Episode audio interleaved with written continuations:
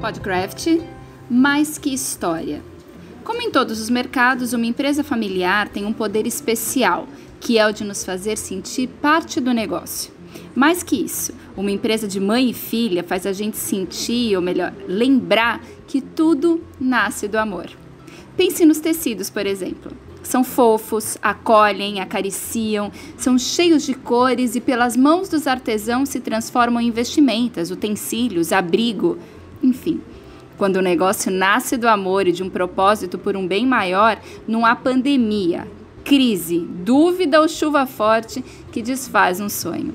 Mais que isso, não há nada que desvie essa rota. Vamos falar mais sobre isso? Podcraft, o seu podcast de artesanato.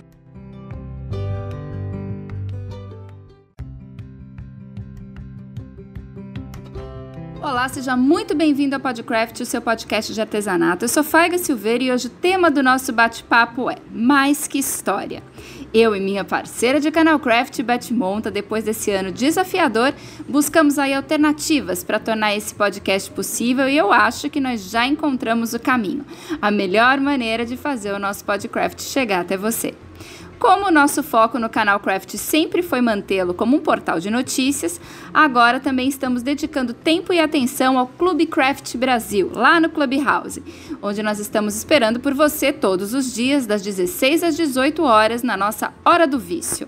Na sequência, você recebe todos os registros da conversa no Diário do Clube, lá no site mesmo. Além disso, é claro, nós mantemos máxima atenção ao nosso podcast, que sempre nos enche de alegria pelo privilégio que nos oferece ao conhecer mais de perto os nossos entrevistados. Agora sim, falando de entrevistada, né? A nossa entrevistada dessa semana, a nossa convidada é Vera Jordão, artesã, empresária, costureira, mãe, filha e apaixonada por tecidos e por patchwork, dona de uma história linda, costurada por muito empenho e dedicação desde muito cedo. Uma mulher extraordinária que nós pudemos ganhar mais proximidade por causa do Clubhouse, mas que na primeira conversa parece que já é nossa amiga de infância. A conversa com ela foi uma delícia e você vai poder conferir agora, não é mesmo, Beth Monta? Seus primeiros pontos começaram aos 14 anos, quando a mãe aprendeu o básico da costura. Como toda boa moça da época, os pontos eram à mão e os resultados já eram surpreendentes. Se aperfeiçoando cada vez mais e tomando gosto pelo ofício, não demorou para que a mãe e filha começassem o um negócio e, com os anos, esse se tornasse uma grande empresa. Uma empresa de mulheres, principalmente para mulheres, que estimula a criatividade e o empreendedorismo, um sopro de esperança e de profissionalismo para o artesanato desde 1984. Uma história linda que nasceu na cabeça e no coração dessa mulher que hoje é a diretora fundadora que não mede esforços para levar tudo de sempre mais e melhor para quem procura a Eve Eva Tecidos. Muito obrigada, Vera, por aceitar o nosso convite. Obrigada por estar aqui conosco no Podcraft. Ah, obrigada a você, Beth. Muito legal. Obrigada por essa introdução linda e essa apresentação. Adorei. É, realmente é, é um sucesso mesmo. A gente está aqui, estou adorando mesmo é, de estar tá aqui presente, poder contar um pouquinho da nossa história aqui para todo mundo. A gente fica muito feliz, a poesia toda é da Faiga, tá? Eu só leio. Mas vamos lá. Vera, você tem uma história linda com o patchwork e o artesanato. Então, nós gostaríamos de começar essa nossa conversa com você contando essa história pra gente, desde os seus 14 anos com a sua mãe, ensinando você a costurar e, e, to, e daí uhum. adiante. Muito legal. É, na realidade, minha história com artesanato é desde sempre porque eu sempre adorei artesanato. Eu, eu sempre eu estudei numa escola de é, freiras. Então, nas quartas-feiras, na parte da tarde, tinha aquelas aulas de trabalhos manuais. Então, e minha mãe também sempre gostou, também ela que me ensinou mais até. A gente tinha essa aula, então a gente fazia tricô, crochê. Então minha mãe fazia tricô, crochê, é, bordado, todas essas artes manuais que uma menina né, daquela época, né? Nós vamos falar época, né? Alguns anos atrás. Pula, sou dessa mesma época, Vera. não sei do que você está falando. É, não, eu tive essas aulas também. Uhum. Então, então o artesanato está sempre comigo, né? Sempre teve. Né? E aí eu, minha mãe sempre costurava e tal, e aí a gente tinha aquelas férias enormes em janeiro, né? No verão, né? Começava em novembro e ia até março, né? E aí eu ficava enjoada, não tinha televisão assim com, com desenhos e filmes interessantes para criança o dia inteiro, como hoje tem, dia e noite, né? não tinha internet, não tinha telefone para você ficar é, se distraindo. Então eu lia muito, brincava na rua, porque naquela época a gente brincava na rua, né? E, e aí minha mãe costurava algumas coisas para casa, para ela. Eu falei, mãe, me ensina a costurar.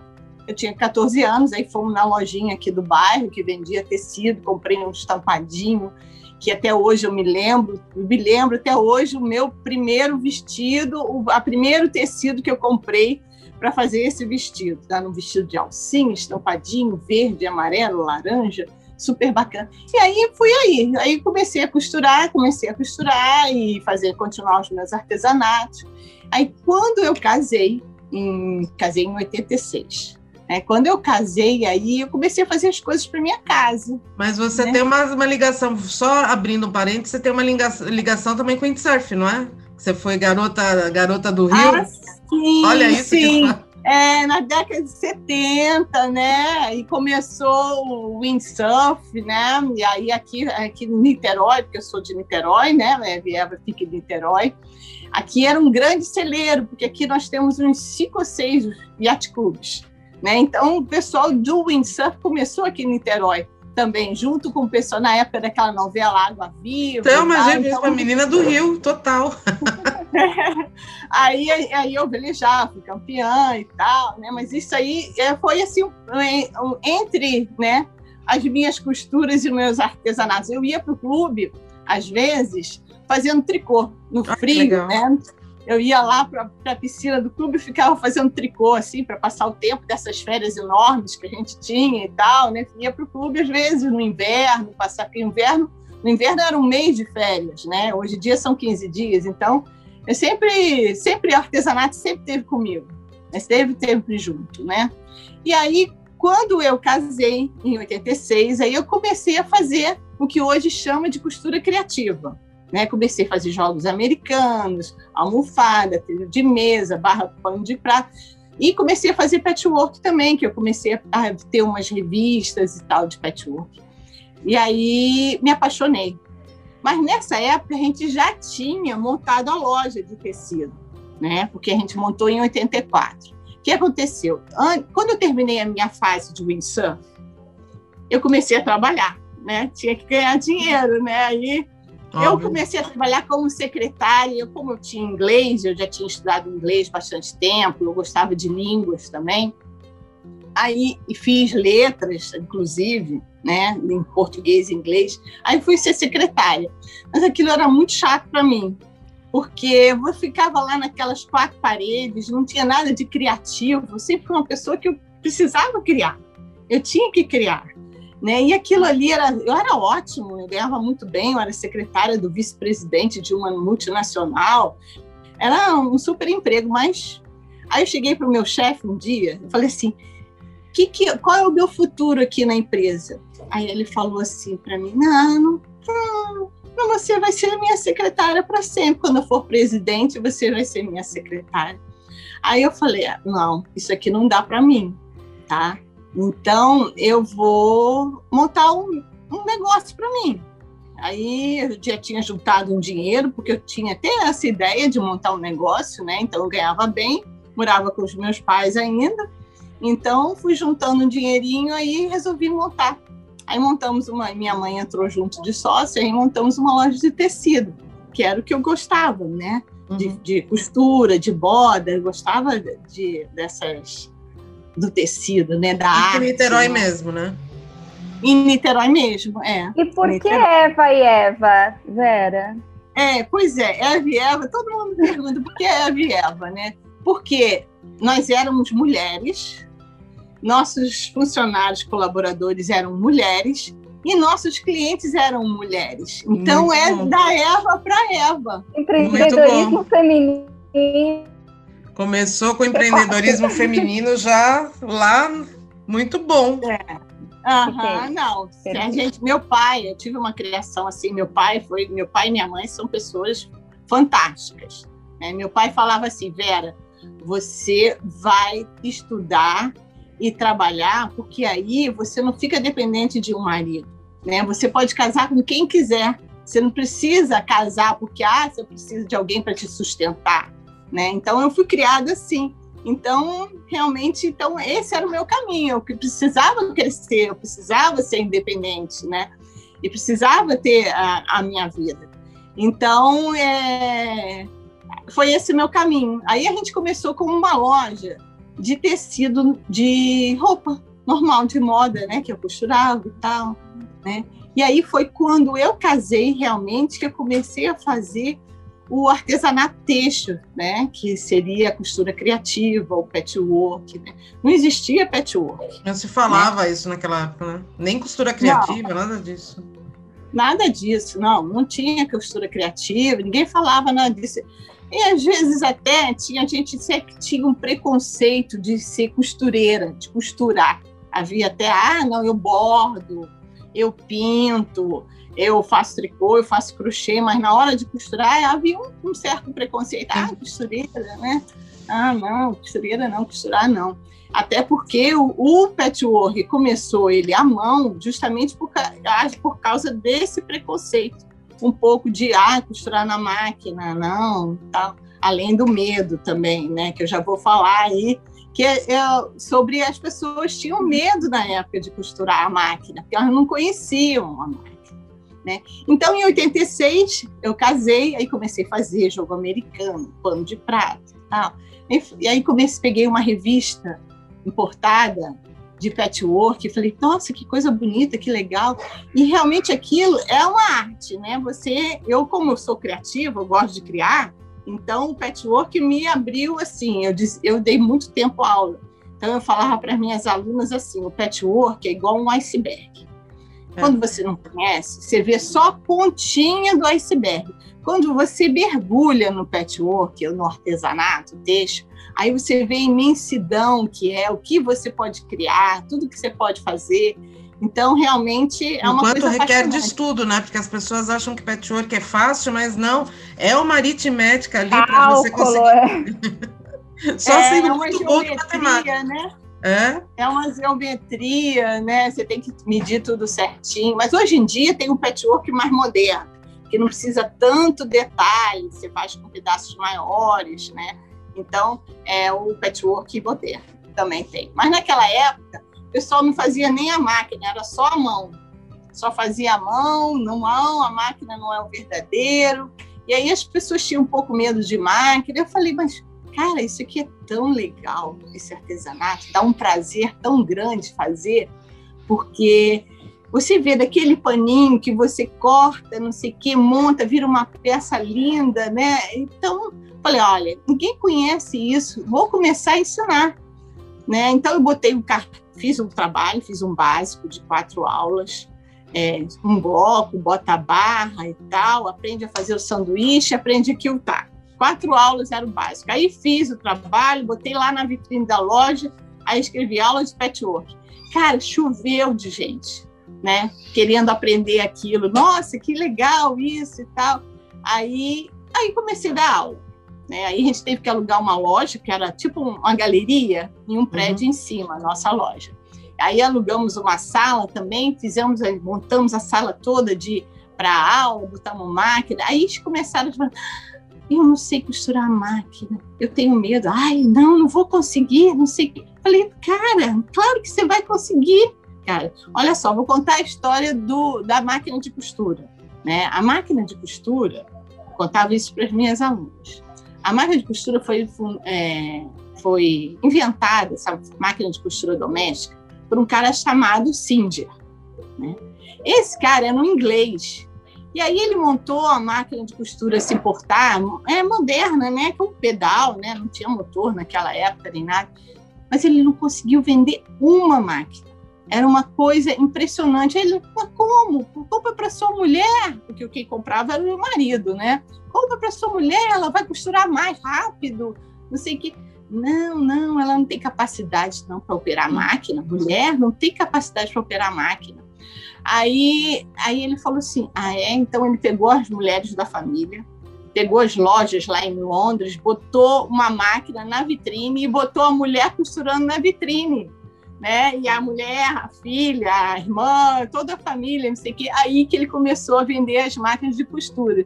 Aí eu falava assim: mas você tá com medo em 1980 e, tal, 1990, você tá com medo de máquina?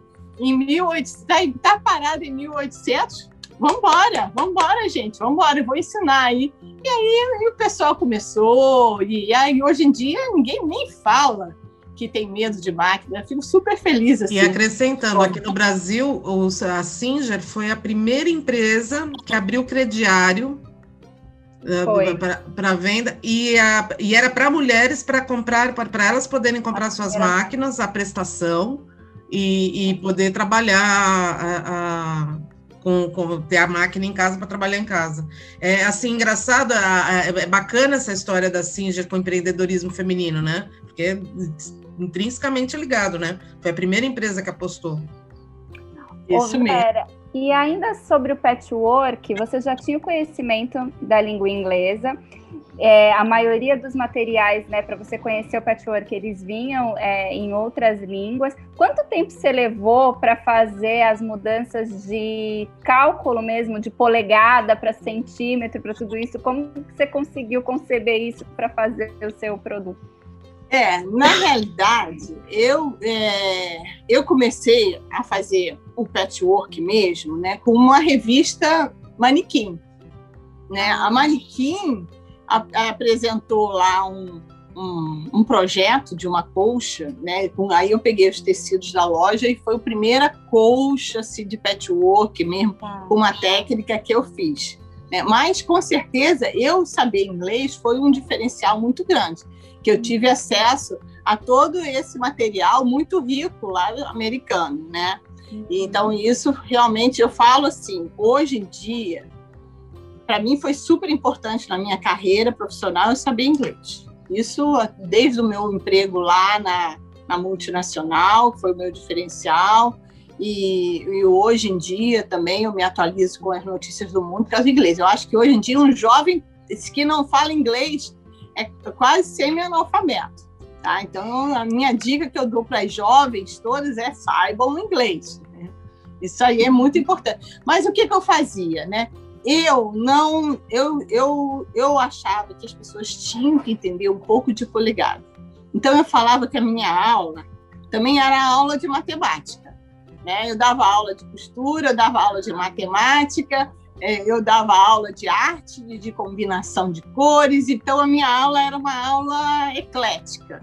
Né? Então eu ensinei todo mundo a usar a, a polegada porque o material era todo em polegada. Se elas quisessem se desenvolver, elas precisavam saber a polegada. É uma coisa que eu nunca fiz foi esconder as coisas, né? Quando eu dava aula, isso minhas alunas sempre falavam que era um grande diferencial meu mesmo, porque eu ensinava tudo né? Todos os detalhes, todos os macetinhos, até essa aula de matemática aí que eu dava. Nos meus projetos, né, que antigamente a gente chamava de apostila, eu botava do lado em centímetros também, mas eu preferia que elas aprendessem a, a, a polegada, porque elas poderiam se desenvolver. Eu queria que as pessoas pudessem ter os seus caminhos, livres de mim, entendeu? Eu queria que todo mundo se desenvolvesse, todo mundo crescesse. Né? Então, e aí foi. Assim, durante muito tempo a gente teve, nem sei, mais de duas mil alunas. Nossa. Até eu, eu parar. Em 2000 foi quando eu parei de dar aula, que aí a gente fechou o nosso varejo, né? E aí. E a história do Clube Eve Eva? Conta pra gente, quando que ela surge nesse meio do caminho? É, ela surge assim porque as pessoas, como não tinha ninguém que dava aula muito patchwork no Brasil, né, não era uma coisa conhecida, né? Aí a gente começou a ser conhecida no boca a boca. Né? Não tinha internet, não tinha nada disso. Aí as pessoas começaram, começaram a vir, gente de Minas que vinha para fazer aula comigo, tinha gente do Sul que vinha. Aí a gente participou também da feira lá de, de Gramado, ficamos mais conhecidos lá na feira e tal. Então, muita gente vinha. E Isso já na década passou... de 90, né? Isso já na década de 90, é. É o iníciozinho da década de 90. Aí, aí a gente, eu tive a ideia assim, vamos fazer um clube para as pessoas que não podem vir? Vamos fazer um clube que aí elas podem é, receber um projeto pelo correio e elas podem fazer esse projeto. A gente pode mandar o tecido, se elas não tiverem o tecido. E aí a gente fazia uma revistinha que tinha um projeto do mês, tinha uma frase sempre de incentivo, de empreendedorismo, faça suas coisas, né? Porque a mulher precisava mais de uma coisa mais para cima, né? Então a gente estava sempre empurrando que a gente queria sempre que houvesse um crescimento das pessoas, né? E aí ficou durante muito tempo a gente passou, fez essa revistinha, fez esse clube, mas aí a gente começou várias pessoas começaram a pegar essas apostilas, começaram a abrir cursos nas suas cidades é, e abriram lojas baseadas mais ou menos na loja da Eviela. E aí eu, eu falei assim, bom, agora nós vamos, já que tem bastante gente que já tem loja e vende, vamos revender no atacado? Né? Então a gente começou a importar tecido, porque naquela época não tinha tecido brasileiro bom, né? Era muito ruim. Era bem complicado. Né? É, não tinha. E vamos, vamos lembrar, porque historicamente Niterói já se apresentava como um polo dentro da, da, da, do Brasil, do patchwork, onde ele era diferenciado. Nessa época eu já fazia revistas de, de artesanato e é, para a gente Niterói sempre foi uma referência de cidade onde, onde você tem um polo de patchwork, tal como tem em Gramado, Niterói tinha aqui na região sudeste, a gente sabia que ali, porque em São Paulo não era assim, a gente não tinha essa o patchwork começou a pegar em São Paulo mesmo lá para 98, 99 por aí. Mas já já era fortíssimo lá em Niterói. E depois que eu te conheci, soube da tua história, que aí você liga Lé com CRE e fala: "Ah, olha aí quem que é, quem faz parte desse movimento e da é responsabilidade pelo, pelo aquilo que eu sabia que existia, mas a gente não sabia do porquê, da onde que tinha vindo, né? Então é muito legal a gente saber a, a, a, tua história e poder ligar e fazer essa conexão com a história de patchwork no Brasil. É muito importante. Uhum. É, tinha outros professores também aqui em Niterói, porque em Niterói, como tinha muitos descendentes de inglês, alemão, né, muitos descendentes europeus que também trouxeram essa cultura do artesanato, né, do artesanato. É, e aí, como no Sul também, né, os imigrantes também trouxeram essa cultura do artesanato forte, né? Então, é, por isso que foi assim um celeiro assim grande, que tinha bastante pessoas assim envolvidas no, no patchwork aqui. Mas é, o clube daí... propriamente ele funcionava como se fosse um clube do livro, assim, que as pessoas recebiam o material e aí faziam... Isso, a gente tinha uma reunião por mês em Niterói, tá? Quem podia vir vinha na reunião, a gente fazia o projeto, a gente trocava as ideias. E quem não podia recebia a revistinha, sabia o que estava acontecendo, tinha as notícias e tal. Né? Então, sempre a gente mantinha todo mundo atualizado. Né, Cara, a, é, é, muito visionário, né, Vera? Porque é o que tá, hoje está fazendo maior sucesso, é isso, né? Que vocês criaram na década de 90. Isso. E aí, em, aí, aí, em 2000, a gente fechou o varejo. Né? Acabar, não parei de dar aula. Né? Foi, olha, foi, foi assim uma tristeza. Né? Não para mim, mas para as pessoas que eu encontrava, porque eu passava na rua, assim, eu era tão conhecida na época da loja, do patchwork, assim, do varejo, que eu passava assim, oi, oi, oi, porque eu conhecia todo mundo, né? Que era uma loja assim central que todo mundo ia, então todo mundo na cidade me conhecia, as mulheres, né? da cidade. Então era, oi, oi. Quando a gente fechou a loja de varejo, nossa, as pessoas ficaram tão tristes. Ficaram, olha, ai, me encontrava na rua, quase chorava, eu sinto tantas faltas de ir lá na loja, de ir conversar. Porque, assim, loja de artesanato, né, na minha opinião... É um ponto... Ela, é, exato, Isso, ela não é só para vender o material, né? A gente que trabalha com artesanato, a gente não está só no comércio, na compra e venda e tal. A gente está no ramo de entretenimento. É. Né? As pessoas vão lá para se distrair, para conversar. É. Então, é, e mesmo na internet é a mesma coisa. Você vê né, as lives todas, que hoje a gente está no ramo de entretenimento. Né? Então, as pessoas sentiram falta quando a gente fechou mas, infelizmente, eu precisava, não dava para fazer tudo, né? Ou a gente lidava com atacado, ou a gente lidava com varejo. Não dava para fazer todas as coisas. Eu não podia dar aula. E aí eu comecei a desenhar as, as estampas, né? Comecei a desenhar porque eu tenho essa coisa da criatividade e do é artesanato. É aí que entra o né, design né, de estamparia? É, um pouquinho, é, exatamente. Ah. É, aí... A partir de 2000 a gente fechou, a gente continuou com a importação, vendendo para as lojinhas que estavam começando a pipocar no Brasil, né, as lojinhas de artesanato, de patchwork. A gente começou a vender no atacado e depois a gente foi ficando caro, né, se importar tecido americano. Aí eu falei, então vamos, vamos aqui desenhar. São tantos anos já, eu já sei o que, que, que é bom, entendeu? O que, que é, funciona para o patchwork, para o artesanato, que tipo de desenho que fica mais legal, quais são as cores e tal, porque não tinha ainda, né? É, aí a gente foi fazendo e aí continuamos. Fui, fui, aí comecei a produzir alguns tecidos bem assim levezinho. Aí eu, antes de eu fazer o, design de estamparia, a pós-graduação, o que, que a gente fez? Que acho que muita gente não sabe. Né? A gente fez o primeiro festival de patchwork, o NPQS, Niterói Patchwork Cute Show. Então, é. A gente trouxe é, duas americanas, a gente fizemos, fizemos dois anos, 2003 e 2004. Eu lembro. Durante. É, aí eu, eu trouxe a, a, é. é, fazia na época eu era editora das revistas de bordado lá da, também, então a gente noticiou, eu lembro disso, do, do que aconteceu. Uhum. A gente trouxe americana, aí fizemos uma exposição do trabalho das sócias do clube, que a gente ainda tinha o clube ainda, então a gente fez a exposição das sócias do trabalho do clube, de, não só de Niterói, mas de, do Sul, de Minas, veio o pessoal mandou trabalho, fizemos uma super exposição, a entrada era um quilo de tecido. Foi super legal, mas é um trabalho danado. Eu deixo isso para Rita lá, não quero nem saber disso. coisa de organização de feira, estou muito fora. Só participo. Porque é muito trabalhoso, é uma responsabilidade muito grande, né?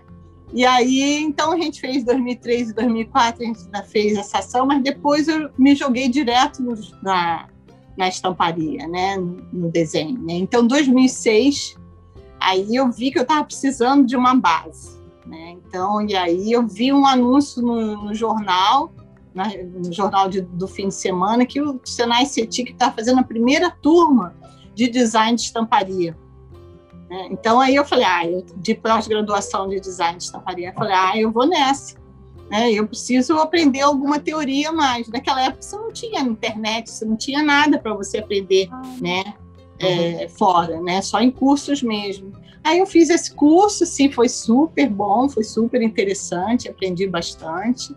E aí essa é a minha trajetória e agora e aí eu passei a só me dedicar mais a fazer os desenhos das estampas né? e cuidar de, de da Eva Eva. Né? E hoje a sede da EVEVA continua sendo em Niterói, né, no Rio de Janeiro. E sendo colocada por você e pela dona Neuza. Além disso, quantos colaboradores você tem? Quantas pessoas compõem a família EVEVA? Isso, né? Nós temos hoje temos mais de 50 colaboradores entre produção, comercial, é, atendimento, o, o pessoal da, do operacional, né, do marketing. Então, tem mais de 50 colaboradores aqui ah, com a gente. Uhum. É assim, é uma coisa assim que a gente faz com amor, entendeu? É por isso que eu falo que são tecidos feitos com amor, porque realmente a gente faz com amor. Então todo mundo aqui é super é, focado em fazer as coisas bem, Né? Então a gente faz com amor. Quando eu desenho uma estampa, a gente vai lançar, eu fico do lado da máquina, olhando se está saindo da cor certa, se tá, se tem algum problema, se tem alguma coisa que está saindo errado. Então, quando sai uma coleção, sai uma coleção realmente ela é dedicada, entendeu? Ela com cuidado, com carinho, ela é feita, né? Então, Entendi. nossos tecidos são realmente feitos com amor aqui por tudo. Não, referência no patchwork sempre foi, desde que eu me conheço como fazendo qualquer coisa de patchwork, o Eve sempre foi referência, né? Isso é... é. é hoje a gente faz muita coisa para costura criativa, para roupa infantil também, tecido, para mesa posta, a gente tem tecido de jogo americano, então a gente não está só no patchwork, né? E eu falo assim, quem, porque você tem que estar tá sempre em evolução, né? Porque as coisas vão mudando. Então você tem que estar tá sempre antenado, tem que estar tá sempre evoluindo para o novo, né? e, e a, assim, pergunta muito absurda, mas assim, me veio uma dúvida, porque hoje em dia a, a, eu não entendo muito bem como que são as é uma tecelagem, então você tem todo o maquinário de tecelagem. Tem de estamparia, né? A gente tem de ah, estamparia. você compra o tecido já é, é. feito, você uhum. só estampa. Ah, entendi. Exatamente. É. Entendi. Uhum. A gente só trabalha com tecido de super qualidade, 100% algodão. A gente não gosta de fazer, ah, não, faz um tecido mais baratinho, aquele mais abertinho, não. Nosso tecido, ele não é aquele tipo, você bota assim na luz, você vê, entendeu? É um tecido de qualidade mesmo. A gente gosta, preza pela qualidade. Entendi. De, de e também a gente preza também pela sustentabilidade também, né? As, a, os corantes, os pigmentos, tudo que a gente tem, que a gente usa aqui é eco-friendly, né? É uhum. ecológico, né? E a água é, sai transparente, entendeu? Porque tem todo um tratamento para não causar impacto no meio ambiente. Ai, bacana isso, bom saber. E os efeitos da pandemia, Vera? Como que isso impactou a família? Porque aí agora você vê que mais de 50, né? Essa família grande, então são muitas famílias também sendo cuidadas. Como que isso impactou em vocês? Como que vocês se adaptaram e quanto tempo você acha que isso ainda leva? Olha, realmente foi assim um baque, né? Em março, né? É, a gente fechou, demos, demos férias para todo mundo, duas semanas e tal, mas aí começou o, as, começaram a demanda de tricoline para as máscaras, né? E aí a gente voltou, né? Com todo vapor na produção, né? Mas foi assim, como você para a produção, sempre tem um, um delay, uma, uma defasagem. Né? Então, até você reengrenar a produção demora um pouco, né? E aí também o dos fornecedores também demora também do algodão, né? Porque de repente parou tudo, de repente tem uma demanda gigantesca, né? Então demorou um pouco para a gente engrenar, mas aí depois a gente começou a engrenar com, com força, mas por mais que a gente, a gente multiplicou por quatro a nossa produção e não deu vazão, né? E a, não dava o mercado estava preparado para esse consumo, para o aumento do consumo de tecidos, de mais insumos para fazer as máscaras? Estava. Foi uma. Não estava. Né? O, o, Brasil, o mercado não estava preparado, porque a gente vinha de um janeiro e fevereiro mais que geralmente é mais fraco e tal, né? Em março que ia realmente engrenar a produção assim mais forte, né? E aí de, de repente fechou tudo, né? As fábricas todas fecharam, todo mundo fechou tudo durante esse tempo, duas semanas. E aí houve realmente falta que está havendo até agora. Sim, ainda com, com, com, o agravante do valor mais alto do algodão, porque o agronegócio está superfaturando tudo, né? Tá, eles estão vendendo é, muito caro. Né? No algodão, o que acontece é o seguinte: há uma demanda não só no Brasil, há uma demanda mundial. Né? Então, há uma demanda mundial, então o dólar subiu para a gente, e tem essa demanda mundial, então, os produtores vão vender para quem paga mais. Né? Quem paga mais. É a safra foi sensacional, né? Esse ano, a safra de 2000, geral, a safra de algodão, milho, cana, soja foi maravilhosa. Não existe uma justificativa que não o aumento do dólar para para esse aumento tão acentuado nos valores do algodão e dos outros materiais, dos outros produtos que vêm da, da, do agro, né? Que é uma tristeza. Não, é, é questão da demanda mesmo internacional, que eles exportam tudo, porque não tem, não tem, ó, por exemplo, não tem muitas fiações. Muitas fiações brasileiras, elas fecharam. Hum. Por causa da demanda fraca e tal, teve muita gente que fechou. Muitas tecelagens também fecharam. Aqui no estado do Rio, então, nossa, fechou muita coisa nesses anos todos, né? Uhum. De, de dificuldades. E ainda vem tecido chinês de fora, que é mais barato, e aí também isso também influencia, né? Exatamente, influencia para muitas fábricas terem fechado também, né? E aí, então, é, tem, ficou realmente complicado mesmo, mas eu digo assim, não subiu porque o pessoal quer subir, ah, eu vou subir. Subiu porque há uma demanda internacional e o dólar está muito alto. Então, se eles vendem para fora, eles querem vender para dentro do mesmo preço. Né? Então, quem pagar, tem. Quem não pagar, não tem. A gente, esse ano, a gente já teve. A Viável está segurando o máximo que pode, porque eu sei que dificulta muito os artesãos no final. Então, a gente está segurando o máximo. Mas esse ano, a gente já teve um aumento de mais de 30% de algodão do algodão, da cotação do algodão em pluma, né, que é o, é o insumo que produz os tecidos. Então, é, mas a gente tem que se adaptar, né? Não tem é, como fazer. A gente não quer diminuir a qualidade, né? Eu não quero diminuir o número de fios de algodão, porque acho que isso é importante, ter um tecido de qualidade, até para as máscaras mesmo. Se você fizer um tecido muito aberto, muito fino, o vírus passa. Então é. tem que ser um tecido fechado, né? Então a gente prima pela qualidade. Então a gente vai continuar fazendo a qualidade e, e tentar segurar o máximo que a gente pode o preço, né? A gente está trabalhando assim, mesmo diminuindo nossa margem e tal, mas a gente vamos ver o que que acontece, né? Mas eu, eu acho assim que para o artesanato foi muito promissor essa pandemia, tirando os problemas de saúde das pessoas e tal, mas o artesanato teve um boom, né? Com essa pandemia. Eu acho que como técnica, as técnicas, o aprendizado, é, eu acho que a gente continua já há muitos anos numa mesmice, falando muito, muito claro. Eu não vejo muita inovação na criatividade do artesanato brasileiro, no, ou mundial, bom, especificamente brasileiro. Mas, por um outro lado, eu acho que a gente está com, tec, com tecnologia, a gente deu um salto de mil por cento do pessoal do artesanato aprender a lidar com, com desde a venda online até a, a, educação online, que era uma coisa que há um ano atrás era muito limitada. Então, isso eu acho que já é, é, é uma, um, um grande passo o artesão aprendeu a lidar com a internet, com redes sociais, com está aprendendo para sobreviver, porque tá, inclusive ele não sobrevive se ele não, não fizer isso, então teve que aprender. Mas eu acho que está é, tá muito na hora do, artesã, do artesão é, diferenciar o que é o que ele continua, o que ele tem que fazer como artesão e o que ele quer e o como ele quer vender.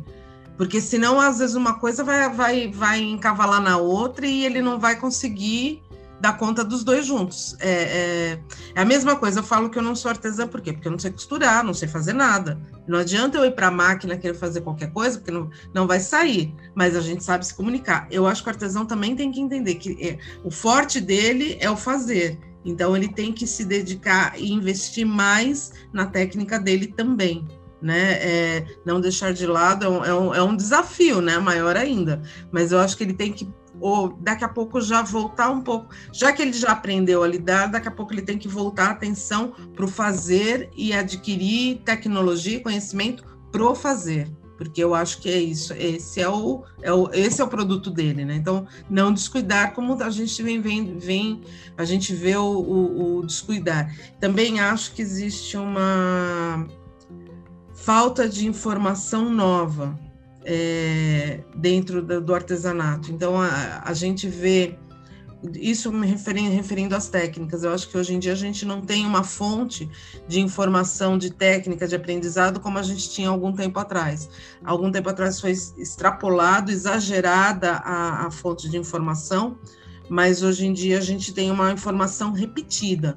Então a gente vê um excesso de lives, a gente vê um excesso do Pinterest de coisas repetidas que a gente já viu e é tudo déjà vu. O novo, de verdade, você não, não encontra muito. Então, a, a, outra coisa que também a gente teria que ter uma atenção do renovar o conteúdo, de renovar, de resgatar a aprendizagem das técnicas antigas. Eu acho que às vezes a gente esquece um pouco para facilitar a vida né, do, do, fazer rápido e vai esquecendo um pouco da tradição. Isso também me preocupa um pouco porque começa a ficar vazio, né? Então, mas aí é uma outra, uma outra é. é, eu acho assim, eu não acho assim tanto que não, não seja, não tenha muita criatividade, né? Porque quando começaram as máscaras, era só aquela de preguinha, depois veio a outra de, de ganso, aí veio a 3D, e aí veio de vários tamanhos diferentes. Eu acho que houve assim uma certa criatividade assim nas Muita, máscaras. mas se você parar para pensar, foi porque existia uma necessidade e a pessoa foi porque é de uma adaptação é, anatômica. Né? Então aí ah, acabou a, a, acontecendo essa, essa busca, mas foi porque houve a necessidade, não, não foi natural ou. Mas, mas é, é isso sempre, é isso sempre que a criatividade é. vem de uma dor, né? Vem de uma, uma, uma, dificuldade, aí daí saem coisas novas, quando Sim. você tem uma certa dificuldade, né? Sim, tem razão. Saem coisas novas. Agora, eu acho assim que tem bastante criatividade. Pegador de panela tem vários tipos. Tem aquele da travessa, que tem o outro. Tem é, jogo americano de várias coisas diferentes. Eu acho que existe até uma criatividade, assim, mas é, eu acho que eu concordo com você que tem um excesso de lives. Né? Às vezes eu estou olhando lá no Instagram, tem tantas lives ao mesmo tempo, entendeu? Eu acho que tem um excesso disso realmente que acontece. Né? Mas eu acho que o artesanato ele tem uma certa criatividade. Sim, ele, eu, eu, eu acho que antigamente, eu acho que antigamente ele era muito preso a regras. Eu acho Sim. que hoje é mais livre, entendeu? Eu gosto dessa liberdade. Eu acho assim que eu gosto assim, naquela coisa muito milimétrica e tal, das super regras, né? Aquilo prende um pouco, tolhe um pouco a criatividade. Concordo, mas é justamente até por conta disso. Você já teve aquela regra presa, então já estava muito na hora da gente ter. O que, o que me incomoda às vezes é você olhar você vê o mesmo risco, a mesma, o mesmo, o mesmo desenho, repetida, repetidamente nos projetos. Então, e assim, às vezes, por exemplo, tem uma joaninha, na, principalmente na pintura de tecido, que é uma joaninha do Fábio, lá do Sul, e aonde você vê essa joaninha dele repetida milhares de vezes, e aí cada um, porque mudou, uma anteninha diz que o risco é da pessoa, e não é porque quem criou foi o Fábio lá no Sul há, há 15 anos atrás. E aí as pessoas vão repetindo, e, e isso me incomoda muito, né? A, a, gente, eu acho que coloca. E em relação às lives, as pessoas, principalmente do artesanato, têm que entender que live não é para se dar conteúdo gratuito, como se vem se dando. Então, assim, a gente vê aquela explosão de, de, de conteúdo gratuito, onde as pessoas estão dando, dando, dando, dando, e o retorno, qual que é o real retorno dessas lives para esse tanto de conteúdo gratuito? Aí você às vezes olha assim, ah, tudo bem, tem duas ou três lá que se dão super bem, maravilha. Mas a grande maioria você vê assim, todo um gasto, todo um, um, gasto de energia material para seis, sete pessoas de audiência. Aí você fala, pô, é prejuízo isso, não é lucro. Né? Ela não está lucrando com isso, enfim. É. Mas eu acho que a gente. É, mas essa, questão da cópia essa questão da cópia é uma coisa que eu também eu sofro também, entendeu? Imagina. Tem pessoas que pegam assim um desenho de uma estampa nossa e repete num tecido mais barato, muda uma folhinha, muda um negocinho, aí diz, a gente até entrou com vários processos até. Faço porque, ideia. Ah, não, o tecido não é igual, tem uma diferença. Mas lembra que é tecido da EVL? Lembra. Então, isso aí é copyright. Então, isso aí é, é, é, é royalty, tem que pagar royalty entendeu? Porque é, é, lembra o tecido, se lembra o tecido, não precisa ser igual quando para ter um, para ser uma cópia. Né? Porque, e, aliás, eu acho é muito bacana você, você levantar essa questão, porque a gente sabe que aqui no Brasil a, a história da cópia de estamparia é uma história recorrente, não é novidade. É, não só tecidos de fora, de tecidos nacionais, enfim. E é importante a gente saber que existe sim um copyright, que tudo é registrado, que tudo é paramentado, vocês têm um controle sobre isso, e quem estiver fazendo cópia pode sofrer consequências né? disso. E, e aqui a lei, da, a lei da, da, da produção criativa, você não precisa ter registro. Uhum. Só você ser o primeiro a publicar aquele, aquele desenho, primeiro produzir aquele desenho, você ter Sim. registro. Se alguém produzir um parecido, você não precisa ter registro no IPI, uhum. né, o INPI. Você, uhum. só, você pode entrar com uma ação só comprovando que você lançou primeiro aquilo, entendeu? Que aquilo é, é seu, é seu primeiro desenho. Né? Então aí você ganha qualquer ação, porque no, na, no Brasil não precisa ter registro de todos os desenhos, é só você provar que você está primeiro. Eu, agora você tem, eu não entendo muito de estamparia, mas você tem aquela estampa. Ah, a estamparia rotativa, tem a estamparia digital. É a digital. Tem a, estampa, então, tem a sublimação, é a digital. É a digital. A, não, a gente tem a, estamparia tradicional. Mas né, a estamparia a digital deve trazer um monte de cópia, né? Porque a, a digital é mais fácil. Você manda o desenho lá para o lugar e eles fazem. Isso, é, né? faz qualquer quantidade, é. Uhum, então, eu imagino tanto de tecido copiado que você pode ter com isso.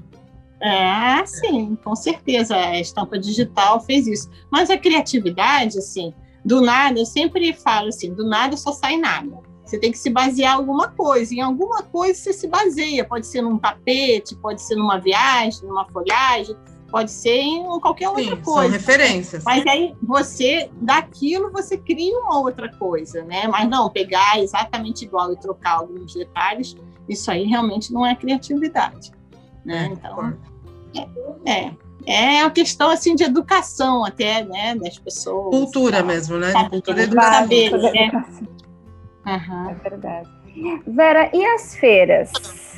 A Avieva é sempre presença garantida nas maiores feiras que a gente tem. Aí vem essa pandemia, a gente não teve feira no passado.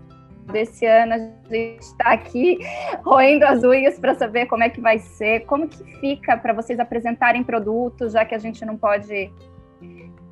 É, as feiras para a gente é uma coisa muito legal, porque é o único lugar, como a gente não tem loja, então, é o único local que a gente tem um contato direto com o público final, que consome os nossos tecidos, uhum. que gosta dos nossos tecidos. Então, é, é assim, faz falta, faz muita falta. Né? As redes sociais, elas ajudaram a gente de fazer a divulgação, porque várias pessoas entraram, para a rede social, até porque era o único contato social que elas tinham durante a pandemia, né?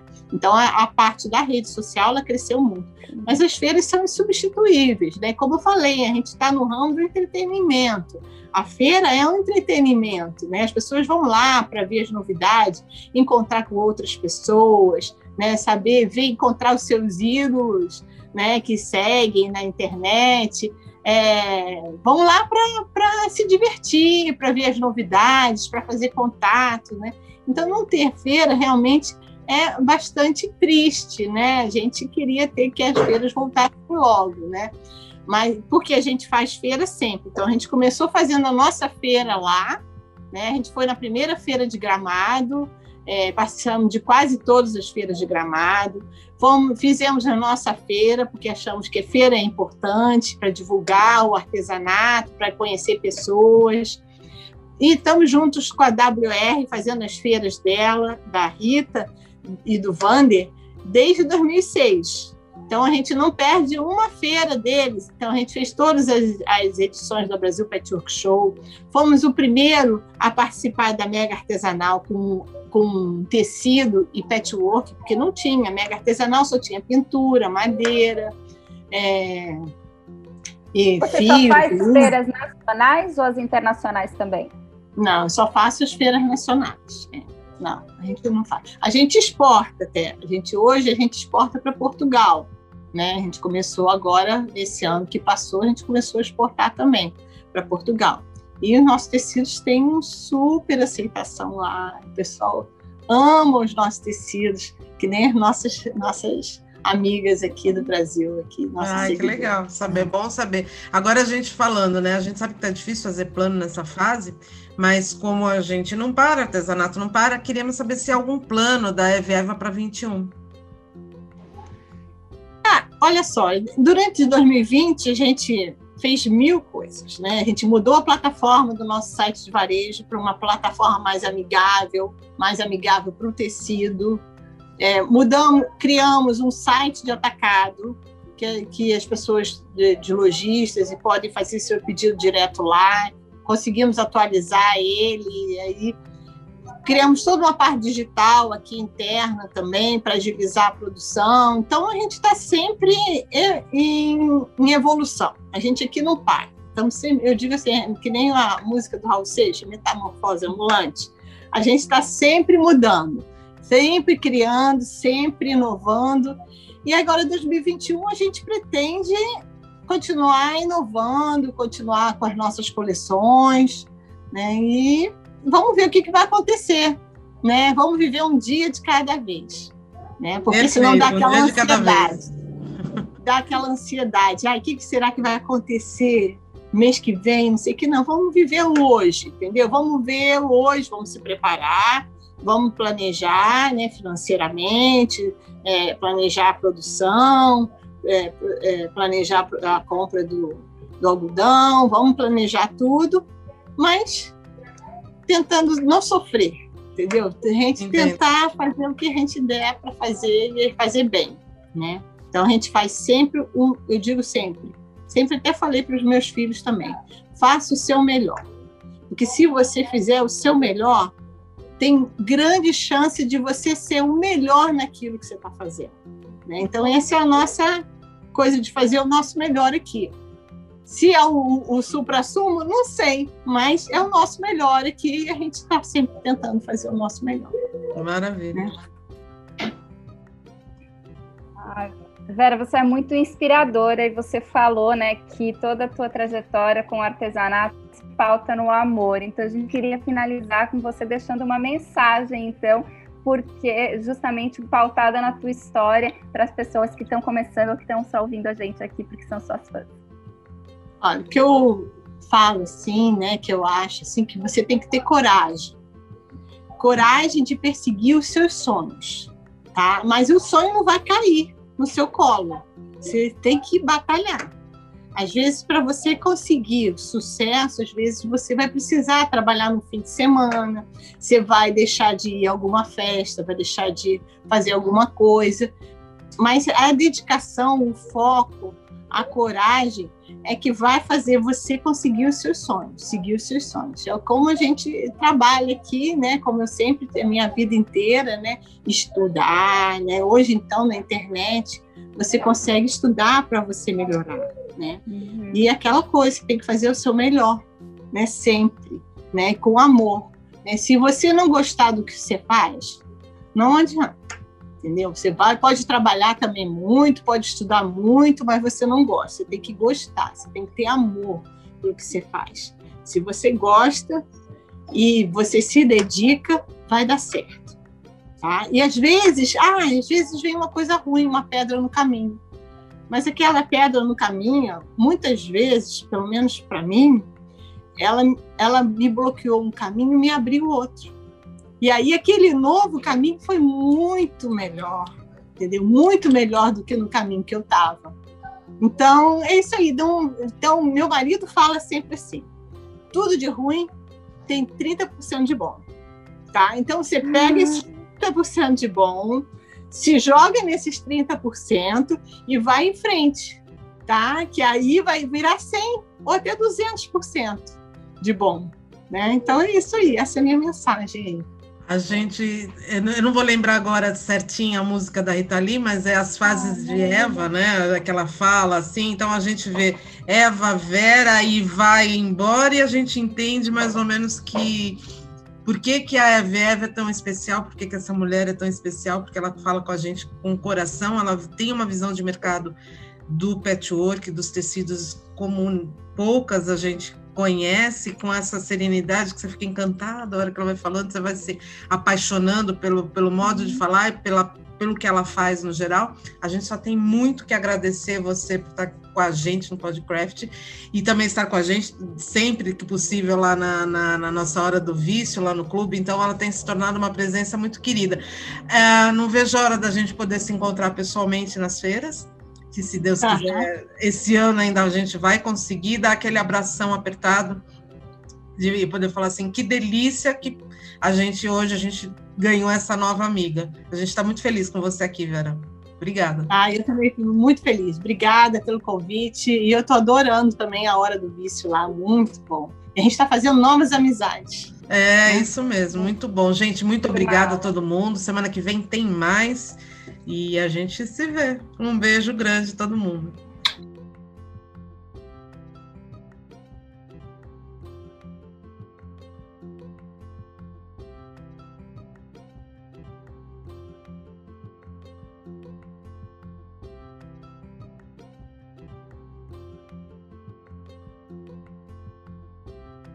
Não falei que ia ser uma conversa incrível, que é uma pessoa inspiradora, maravilhosa e que histórias assim que nascem do amor, né? Projetos que nascem do amor, eu acho que é meio receita de brigadeiro, não tem muito como dar errado, né? Eu acho que dessa conversa com a Vera, o que eu trago, o que eu vou pegar para mim é esse conselho que ela dá para os filhos dela que é faça o seu melhor e você corre o risco de ser o melhor naquilo porque realmente eu, é o que eu mais acredito, que a gente tem que fazer o melhor, o nosso melhor em tudo que a gente se propor a fazer. É isso. A gente vai ficando por aqui. Eu só queria dizer que se você gostou dessa nossa conversa, que continue explorando as novidades aqui do canal Craft, falando desse assunto que a gente ama, que é o artesanato, e dizer que a gente se vê na próxima semana aqui no Podcraft, o seu podcast de artesanato. Um beijo, até!